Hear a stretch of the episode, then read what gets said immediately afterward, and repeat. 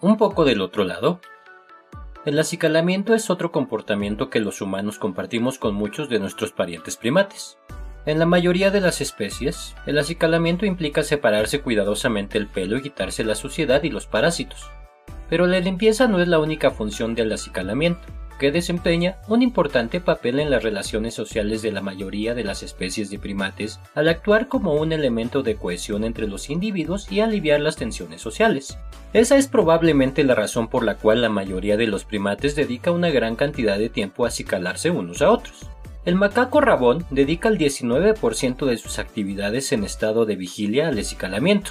Los macacos de la India, los gruñones del mundo de los primates, dedican solo el 9% de su tiempo al acicalamiento, pero aún así es demasiado a lo largo de un día que se les va principalmente en la búsqueda de alimento.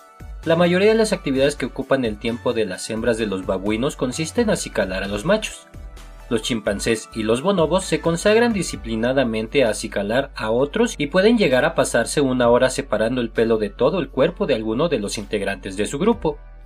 El receptor de los cuidados suele mostrarse tan beatificantemente relajado como nosotros cuando nos dan un buen masaje. Esta tendencia a responder al contacto relajándose no es común a todos los animales. Para muchas especies ser sociable significa estar físicamente próximo a otros individuos y mantener algún tipo de interacción social con ellos. Pero esa interacción no incluye intrínsecamente establecer contacto físico durante gran parte del día. Sin embargo, en todas las etapas de la vida, nuestros parientes animales más cercanos pasan gran parte de su tiempo tocándose unos a otros y relacionando el contacto físico con sentirse gratamente relajados o retozones. En la jungla, los chimpancés y los bonobos sienten una infatigable inclinación por el contacto físico, al que dedican mucho más tiempo que la mayoría de las especies. Los chimpancés y los bonobos bebés están en contacto casi continuo con sus madres. Cuando crecen, se pasan horas dedicados a juegos físicos con sus amigos, que incluyen una abundante cantidad de contacto físico. A medida que van haciéndose mayores y juegan menos, dedican más tiempo a acicalarse. Los primates asustados, incluso los adultos, se pegan como erizos a otros y están lo suficientemente atemorizados. Esto se aplica tanto a nuestra especie como a otros primates.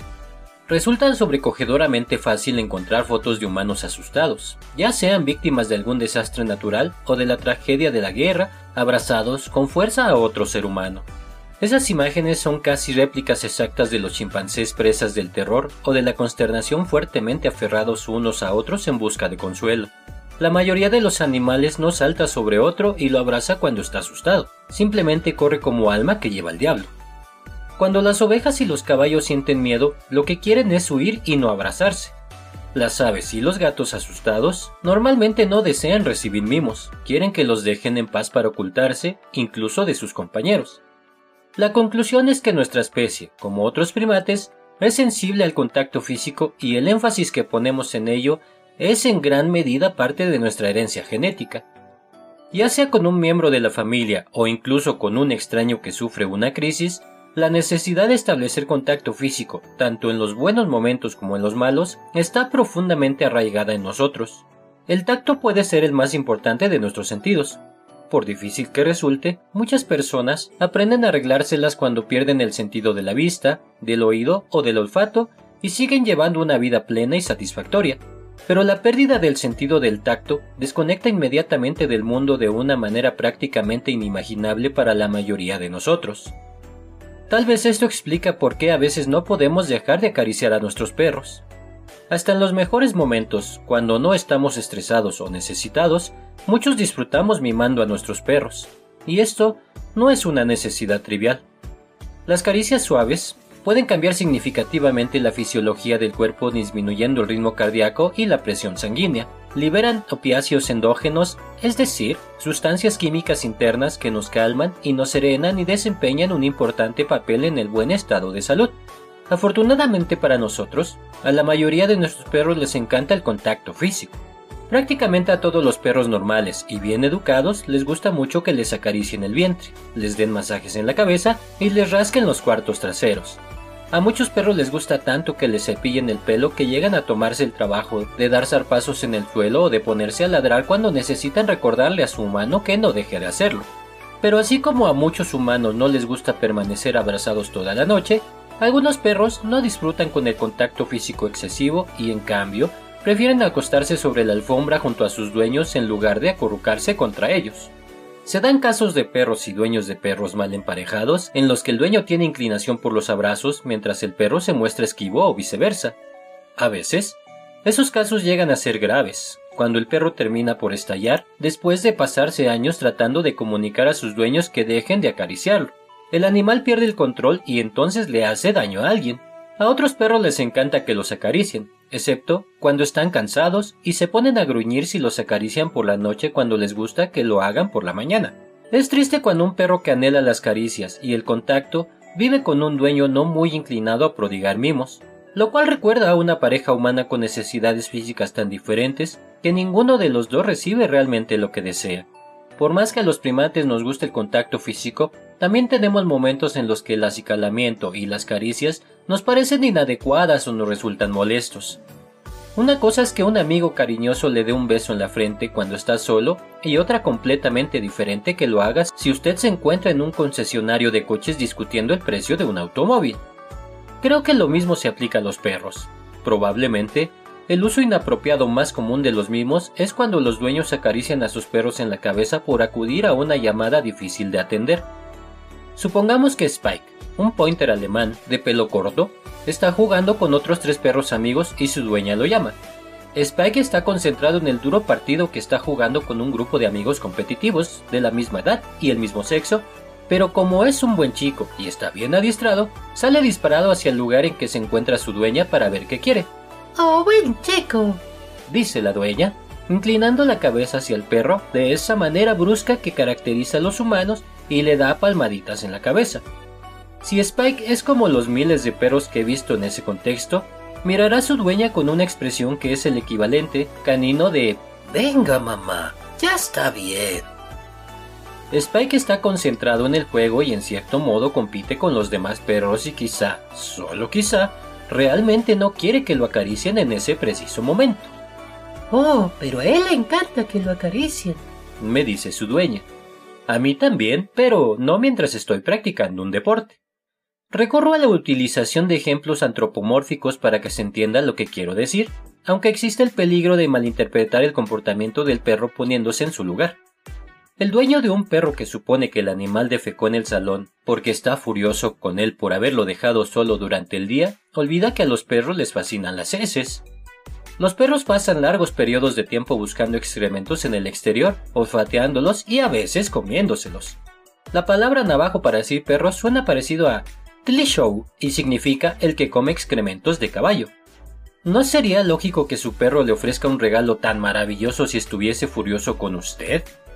Algunas personas piensan que su perro defeca sobre la alfombra por rencor hacia ellas y por eso le gritan al animal y tal vez le restrieguen el hocico sobre los excrementos o, peor aún, lo castiguen físicamente.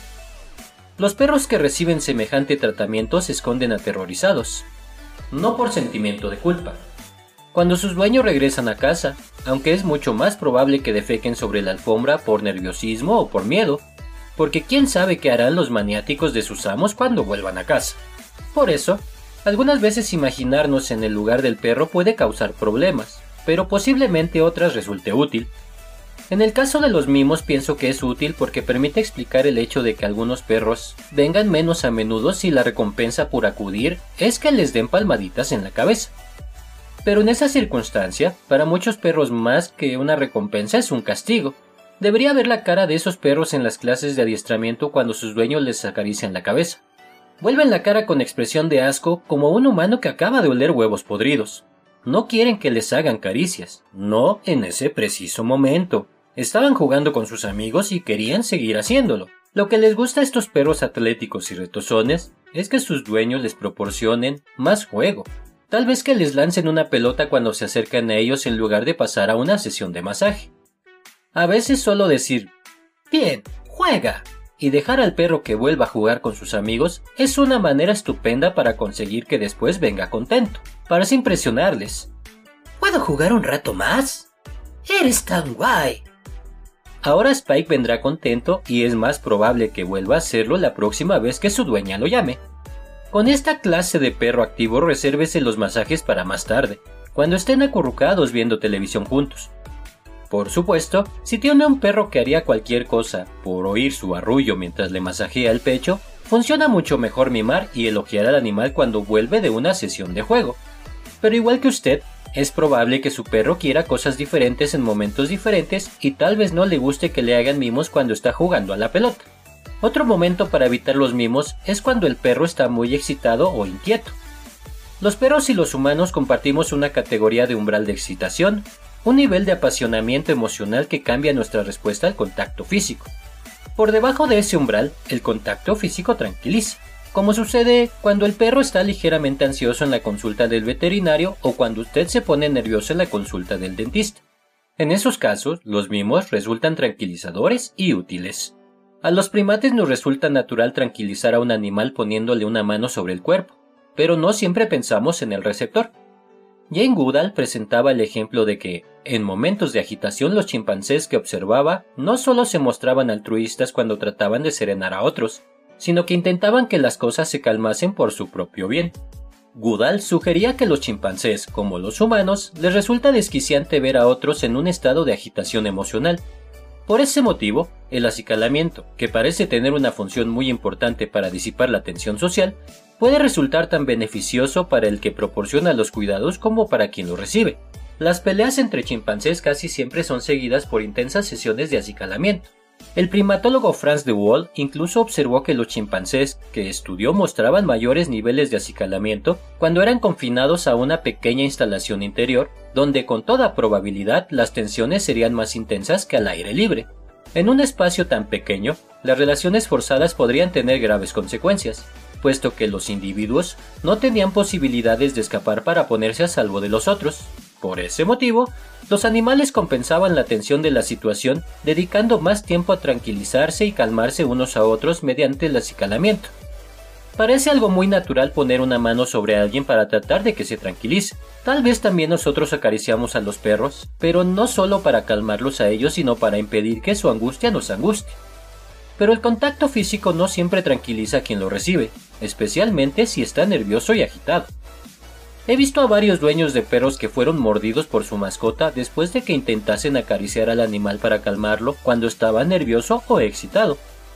Los dueños de perros suelen decirme que tienen la certeza de que su perro no quería morderle, que cuando sintió que lo tocaba el animal debió de pensar que se trataba de otro perro que lo atacaba. Algunas veces tengo la sospecha de que esto es cierto, y otras, en cambio, estoy absolutamente segura de que no lo es. Cuando nos sentimos emocionalmente excitados y frustrados, los humanos podemos volvernos contra las personas a las que amamos, llegando a apartar de nuestro lado amigos bien intencionados y a veces de mala manera. Ese tipo de agresión reorientada es común en muchas especies, desde las aves hasta los roedores, y no existe ninguna razón por la cual debería resultar sorprendente en los perros. Sin embargo, si su perro no está demasiado excitado, puede contribuir a calmarlo mediante el empleo de caricias, pero es importante que sea consciente de la manera en que lo hace. Los dueños ansiosos suelen acariciar a sus perros con palmaditas cortas y rápidas en la cabeza y el cuello. Pruebe a darse palmadas como esas y compruebe si lo tranquilizan. A mí no mucho, la verdad. De la misma manera en que es importante que el tono de su voz no deje traslucir sus emociones internas cuando se trata de influir sobre su perro, también lo es que aprenda a masajearlo con caricias largas y lentas si se propone calmarlo, aunque usted esté nervioso. Es todo lo que puedo hacer en la recepción de mi veterinario para contenerme y no retirar con delicadeza la mano de alguien dando rápidas palmaditas en la cabeza de su perro. Cuanto más rápidas son las palmaditas, más se excita el perro. Y por supuesto, cuanto más ansioso está el perro, mayor es la ansiedad del dueño. Cuando finalmente me llaman pidiendo ayuda, yo misma estoy nerviosa solo de observarlos. Aunque es fácil quedar atrapado en esa espiral emocional, también lo es revertir la situación. Una vez que se da cuenta de lo que está haciendo, es relativamente fácil serenarse de manera consciente. Nada me ayuda más a relajarme que concentrarme en mi respiración durante un rato y aspirar hondo. Es bueno tanto para usted como para su perro e incluso podría relajar a los dueños de otros perros y sus animales en la recepción de la clínica veterinaria. Un último comentario sobre los mimos. No todos los perros disfrutan al ser aporreados como tambores. A algunos perros les gustan las caricias enérgicas y estimulantes, así como a algunos chavales les encantan los puñetazos en los bíceps, pero otros canes prefieren un contacto físico más cuidadoso. Nosotros mismos, en tanto que animales sociales, aprendemos a modificar el contacto físico según con quien estemos. No muchos hombres adultos saludarían a su esposa con un puñetazo en el brazo, pero podrían hacerlo con sus amigos del bar. Las preferencias de los perros en lo que respecta a caricias no parecen estar relacionadas con el sexo, pero los perros son tan distintos como las personas en cuanto al modo en que les gusta ser acariciados. Parte de esas diferencias tienen que ver con la raza. Los duros perros perdigueros criados en el campo se sumergen en las zarzas y en el agua helada cuando buscan un ave y por eso suele gustarles las palmadas viriles en las posaderas. Los Silhound se crían para correr por la arena del desierto y pueden ser tan sensibles al tacto como la princesa y su guisante. Cada individuo es diferente y, si presta atención a su reacción, cada perro le hará saber qué es lo que le gusta y qué es lo que le desagrada. La moraleja de esta historia es que se debe ser cuidadoso acerca de cómo y cuándo acariciar a un perro. El hecho de que a su perro le encanten los mimos no quiere decir que sus caricias sean recibidas como un precioso regalo en todo momento. Vaya con cuidado cuando usted se sienta muy necesitado de cariño y comience a acariciar a su perro más de lo habitual. Algunos perros les encanta, pero otros se sentirán abrumados. Otros perros comenzarán a aprovecharse de usted. Véase el capítulo siguiente y a volverse cada vez más exigentes. Y el hecho de que se trate de un perro y no de un niño no significa que pueda darle golpes en las costillas y fuertes palmaditas en la cabeza y que el animal lo recibirá encantado. ¡Oh, mira! ¡Un cachorro! Los humanos nos ponemos como tontos con los cachorros. Nos derretimos como la mantequilla al sol en cuanto vemos uno. Salga a la calle con un cachorro y se verá rodeado por humanos sonrientes que solo desean acariciarlo. Hablarán y sonreirán al animal como si fuese un bebé y se mostrarán tiernos y simpáticos aunque un minuto antes pareciesen estar ocupados y se mantuvieran distantes. Por supuesto, no solo nos ponemos como tontos con los cachorros de perro, sino que también lo hacemos con cualquier cría de mamífero, desde los garitos hasta los bebés elefantes. Existe una razón para este comportamiento y deriva de nuestra naturaleza en tanto que animales sociales totalmente dependientes de los adultos para nuestra subsistencia. Indefensos en el momento de nacer, no tenemos ninguna posibilidad de continuar en el mundo sin los intensivos y prolongados cuidados parentales. Ese largo periodo de desarrollo con cuidados parentales es una característica de los primates y nos diferencia de muchos otros animales. Veamos el caso de los potros, los corderos y los antílopes jóvenes. Todos nacen aptos para correr junto a sus madres al cabo de pocas horas de venir al mundo. Pero muchos animales inteligentes y muy sociales, como los primates, los elefantes, los lobos y los perros domésticos, nacen necesitados e indefensos y requieren cuidados parentales no solo inmediatamente después de haber venido al mundo, sino durante mucho tiempo después. En ese sentido, los primates nos parecemos más a los perros que a la mayoría de los demás animales. Aunque los cachorros nacen tan indefensos como los bebés humanos, los perros maduran mucho antes que nosotros. Hacia las tres semanas, los cachorros empiezan a dar sus primeros pasos vacilantes, aunque debe admitirse que generalmente son hacia atrás. Al año, un perro tal vez no esté maduro físicamente, pero es fuerte y rápido y puede realizar alguna tarea importante. Los perros de un año destacan en deportes propios de caninos como el juego con pelotas y el frisbee, aunque la práctica excesiva de estas actividades puede resultar perjudicial. Y un perro pastor de un año es lo suficientemente veloz como para ganarle a la más rápida de las ovejas.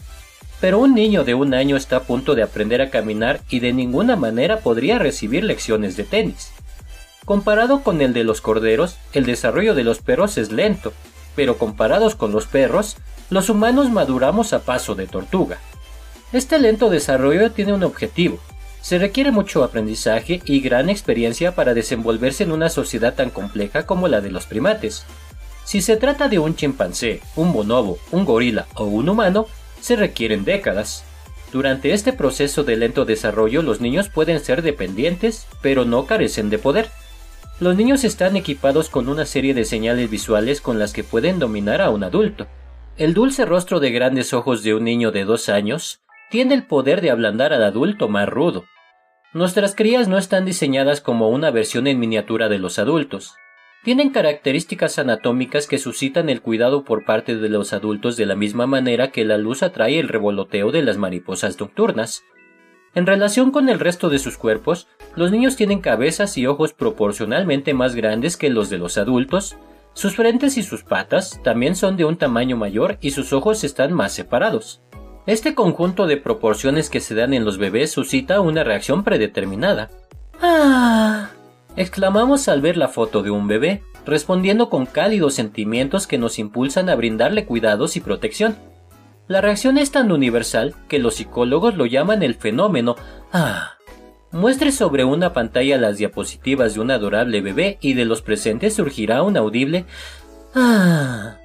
Esta respuesta no es absurda ni trivial, es biológicamente importante. Si los adultos no responden a esas señales, entonces no serán buenos padres. Si no son buenos padres, no conseguirán transmitir sus propios genes. Así, la selección natural ha creado una especie que se pone sensible cuando ve bebés y rasgos aniñados. Después de todo, si los niños de dos años no tuviesen un aspecto tan exquisitamente adorable, ¿cuántos de ellos habrían llegado a cumplir los tres? A todo recién nacido, ya sea humano o chimpancé, que requiera tanta dedicación de parte de sus padres, más le vale estar equipado con armas eficaces porque va a necesitarlas para mantener a sus sufridos padres consagrados a él durante los largos años de su desarrollo. Prácticamente cualquier mamífero con la cabeza y las patas demasiado grandes para su cuerpo tiende a provocar la misma respuesta de cuidado y protección, los cachorros de perro, de gato y de oso provocan la misma respuesta en la mayoría de los humanos porque todos tienen un conjunto universal de características aniñadas que impactan directamente en nuestro corazón. Es como si no pudiésemos evitar responder a ese particular tipo de señales visuales sin sentir deseos de brindar cuidados a algo. Funciona incluso en los roedores, Mickey Mouse se dio a conocer a finales de la década de 1920 con un aspecto más de rata adulta que el del adorable ratoncito de grandes ojos, gran cabeza y grandes manos que es en la actualidad. Un experto en biología evolutiva, Stephen Jay Gould, escribió un artículo sobre nuestra atracción por los rasgos infantiles que incluía mediciones comparativas de Mickey mostrando cómo el personaje de dibujos animados había aumentado su popularidad al parecerse más a un niño. Otras especies también son esclavas de los rasgos infantiles.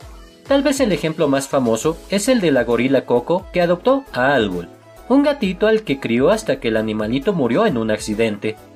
A pesar de su colosal tamaño, Coco llevaba delicadamente en sus brazos al diminuto gatito y lo cuidaba como si fuese su propio hijo.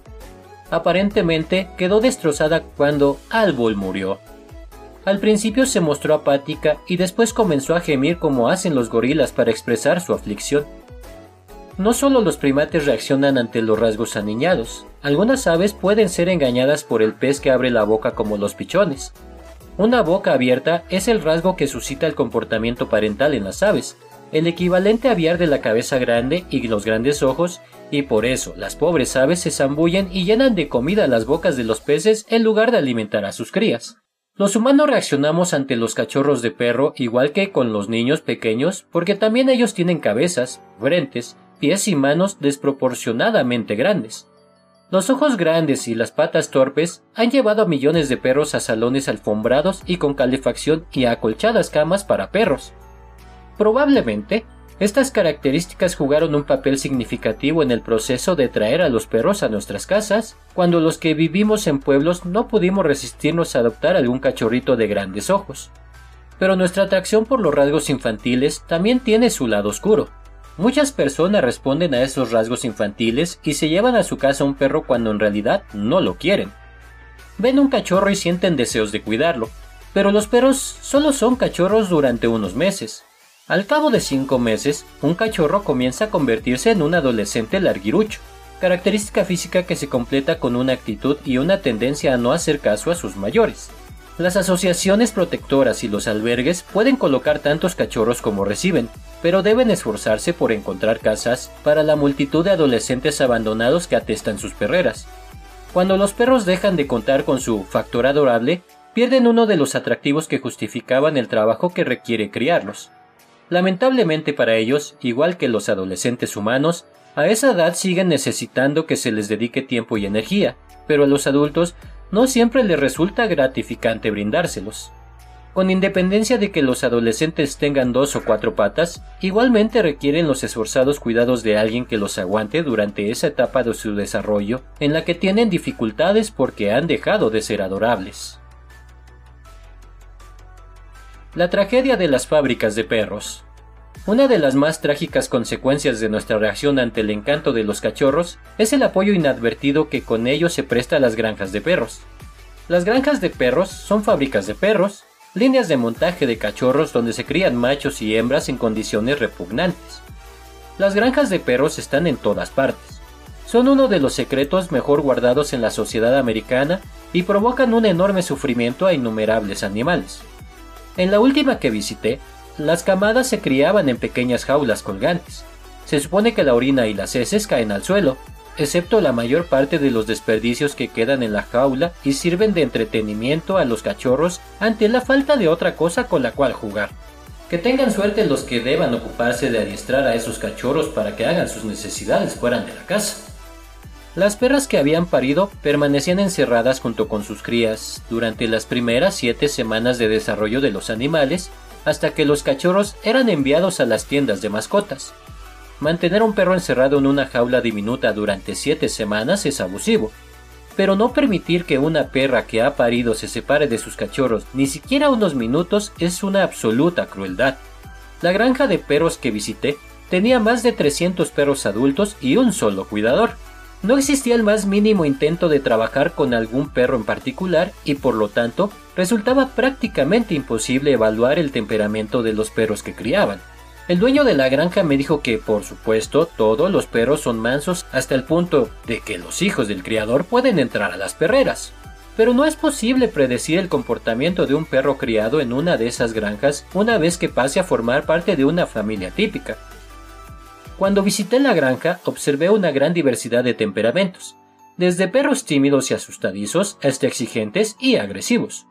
Un grupo de perros atacaba continuamente a otro perro dentro de la misma jaula cada vez que nos acercábamos. El perro estaba atrapado dentro de una jaula junto con una pandilla que lo atacaba diariamente solo por el gusto de hacerlo. Muchos de los perros tenían graves deformidades físicas, como por ejemplo la mandíbula superior más corta o más larga que la inferior. Esos problemas pueden ser serios si se transmiten genéticamente, por lo que ningún criador responsable debería tener ese tipo de animales. En esta granja, decenas de perros estaban cubiertos por una maraña de pelo que crecía prácticamente en cada centímetro de su piel. Lo más deprimente para mí es que esta granja de perros, que por cierto sigue siendo un negocio sólido, no es la peor de todas.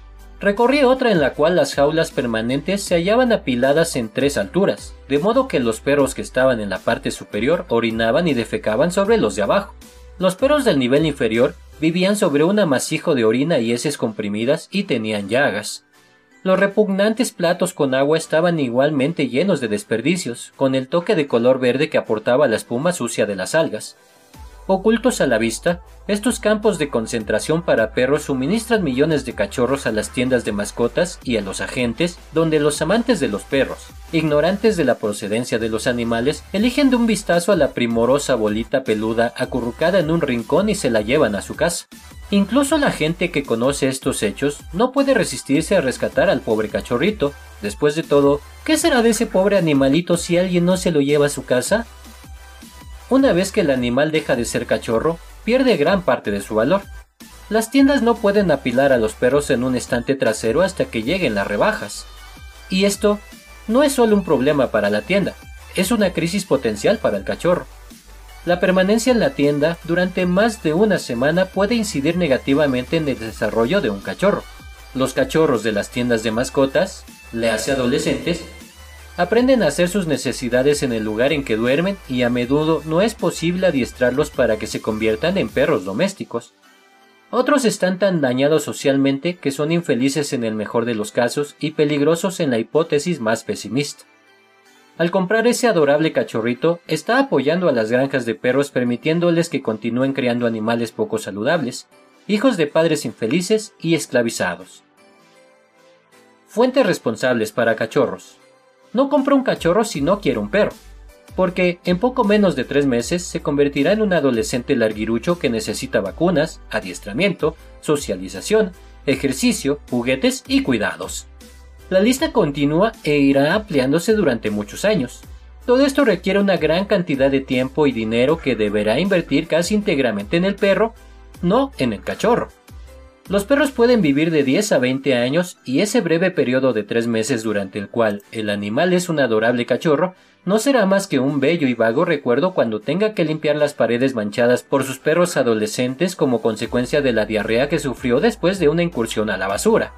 No trato de quitarle las ganas de comprarse un cachorro, si se ha decidido seriamente criar un perro, pero es importante enfrentarse a la realidad y recordar que es mejor describir la adquisición de un cachorro como la compra de un futuro perro. En segundo lugar, si compra un cachorro, hágalo en el lugar adecuado. Los tres lugares responsables para comprar un cachorro son un criador responsable, una asociación protectora, albergue de animales o una organización de rescate. Al decir criador responsable, no me refiero a alguien que presente a sus perros en exhibiciones y publica muchos anuncios publicitarios en las revistas. Me refiero a alguien que se toma en serio la crianza de perros que sean sanos física y mentalmente y se ocupa con la misma seriedad de buscar buenos hogares permanentes para las vidas que han creado. De acuerdo con mi definición, los creadores responsables se ocupan de sus cachorros durante todo ese periodo inicial de su vida. Hace dos años recibí la devolución de un perro que había vendido siendo cachorro nueve meses antes a una granja lechera. Los dueños se marcharon de la granja y me devolvieron al animal cuando no quisieron seguir teniéndolo, tal como yo les había pedido que hicieran cuando se lo vendí.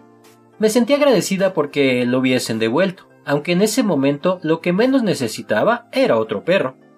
Pero las demás responsabilidades pasan a segundo plano cuando se trata de un perro que yo he criado. A los criadores responsables les espanta la idea de que sus cachorros puedan terminar amontonados en un albergue de animales, vaya a saber dónde, y mueven cielo y tierra para seguir el rastro de sus cachorros a lo largo de toda su vida.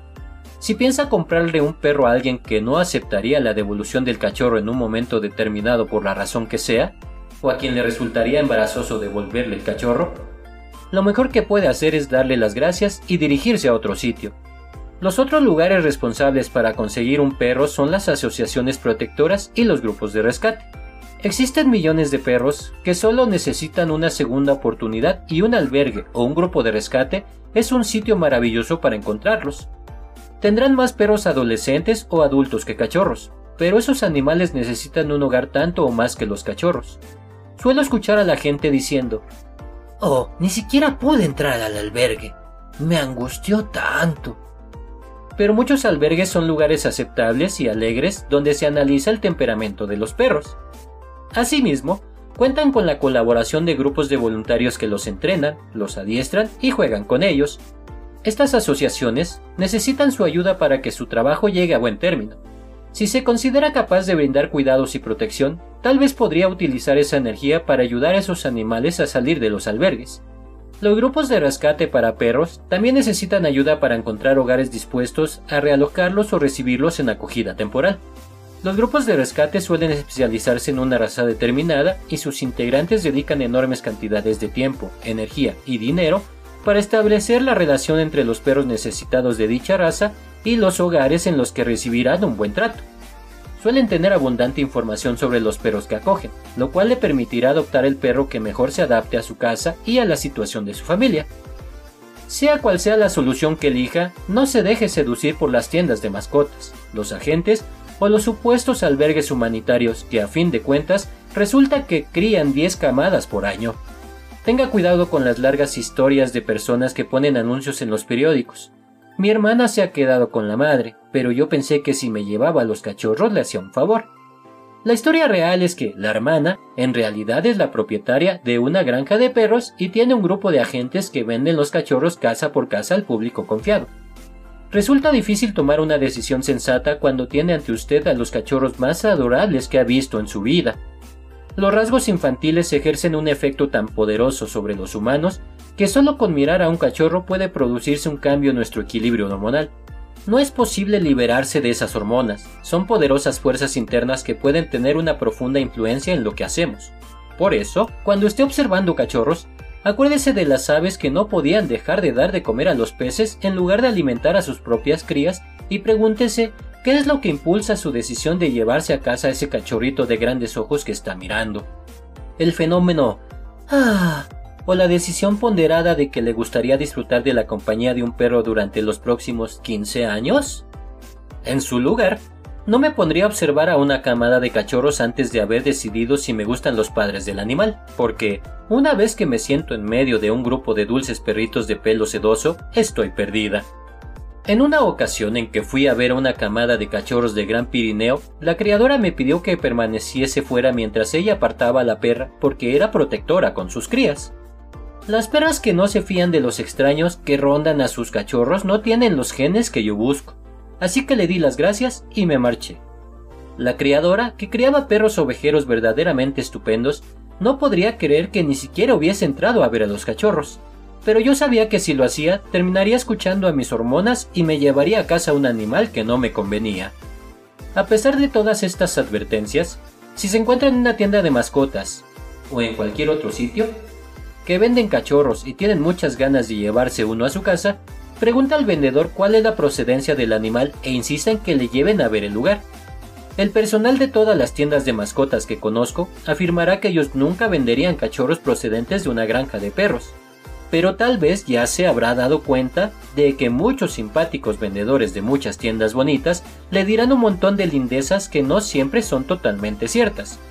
Insisto en que conozca a los padres del cachorro y a la gente que lo crió, Pida que le muestren dónde mantiene a la madre mientras está criando a sus cachorros. Hable directamente con el veterinario que inspecciona a los perros. Si todo está en orden, entonces compre el cachorro. En caso contrario, quéjese a la tienda de mascotas, llame a una asociación protectora y deje que alguien que no esté tan informado como usted compre el cachorro. Trate de rescatar a los padres del cachorro y sáquelos de ese lugar infernal. El hecho de que hayan dejado de ser cachorros adorables no significa que no necesiten su ayuda. Es tan mono. El otro problema de nuestra atracción por las características infantiles es la tendencia relativamente reciente a la crianza de perros con rostros aniñados. Además de tener algunas partes del cuerpo desproporcionadas, el rostro chato es otro rasgo de los mamíferos jóvenes. Al principio, todos los cachorros tienen la cara chata, lo cual les confiere un aspecto muy parecido al de un camión sin morro en miniatura, con la cara cuadrada como la de un boxeador y la frente plana. A medida que los perros crecen, sus hocicos se extienden para adoptar la forma que les permite coger carne y comerla. Muchas de las actuales razas de perros, gran cantidad de ellas sorprendentemente nuevas, con una antigüedad aproximada de solo 100 años, son el resultado de nuestros esfuerzos por crear perros con rasgos de osos de peluche, ojos grandes, frentes amplias y hocicos planos como los de los cachorros. Pero el hecho de que sus rostros chatos nos resulten agradables no significa que sean adecuadas para los perros. La cara de un perro adorable con la nariz aplastada, como un bulldog o un pug, es el resultado de un acortamiento anormal de los huesos faciales que recibe el nombre de braquicefalia. Considerada una minusvalía grave en los humanos, la braquicefalia es causada por una mutación que dificulta los procesos vitales básicos, la respiración y el mantenimiento del cerebro a la temperatura adecuada, esto puede resultarle muy atractivo a algunas personas, pero incide negativamente en el bienestar de los perros. Los perros como los bulldogs simplemente no pueden respirar o resoplar con normalidad, como están en condiciones de atestiguar los dueños que han escuchado sus ronquidos por la noche o que trataron de hacer jogging con ellos. Al acortarles el hocico, se han creado conductos nasales que no pueden cumplir su función y unas mandíbulas que apenas les sostienen la dentadura. No deseo ponerme a criticar a una raza en particular, porque nuestra propensión tan humana a sentirnos atraídos por los rasgos juveniles no es la única tendencia susceptible de crear problemas a los perros. A los humanos también nos atraen las cosas que son diferentes. Tienden a gustarnos los animales que son más llamativos, más grandes o más pequeños que los demás. Por ejemplo, puede señalarse la preferencia de los indios de las llanuras americanas por los caballos moteados frente a los que son de un solo color. Durante la misma época, ha sido sorprendente el efecto de los creadores de perros europeos sobre el tamaño de las razas. Si se los deja crecer independientemente de los humanos, los perros pesan entre 10 y 14 kilos, pero muchas de las razas desarrolladas en el último siglo pesan desde poco menos de medio kilo a más de 80 kilos. Tal vez nuestro impulso a crear formas y tamaños extremos guarda relación con nuestra tendencia a ser eternamente infantiles y curiosos, sintiéndonos atraídos por la novedad y el espectáculo como la mayoría de los jóvenes en lugar de preferir la estabilidad. El hecho de ser curiosos y de sentirnos atraídos por las cosas diferentes puede resultarnos muy útil de muchas maneras. es muy posible que los humanos tengamos tanto éxito debido a nuestra aptitud para enfrentarnos a entornos nuevos. En la actualidad, la conservación de la curiosidad juvenil en la adultez conduce a avances en todos los aspectos de nuestras vidas, desde descubrimientos de nuevas fuentes de alimentos hasta difíciles intervenciones quirúrgicas que salvan vidas. Pero este interés por las cosas nuevas y diferentes no siempre mejora la vida de nuestros perros, sobre todo cuando criamos animales tan grandes que solo viven 9 o 10 años o tan pequeños que únicamente pueden alumbrar a sus crías con cirugía mayor o tan incapacitados físicamente que no pueden respirar bien. Es fácil culpar a algunos creadores y clubes de creadores, como ha llegado a ser una práctica extendida en determinados círculos. Pero la inculpación no tiene ninguna utilidad. En lugar de poner a los amantes de los perros a la defensiva, resulta más útil para nuestros perros comenzar por entender por qué hacemos lo que hacemos y después tomar decisiones razonadas acerca de las acciones futuras que es necesario emprender.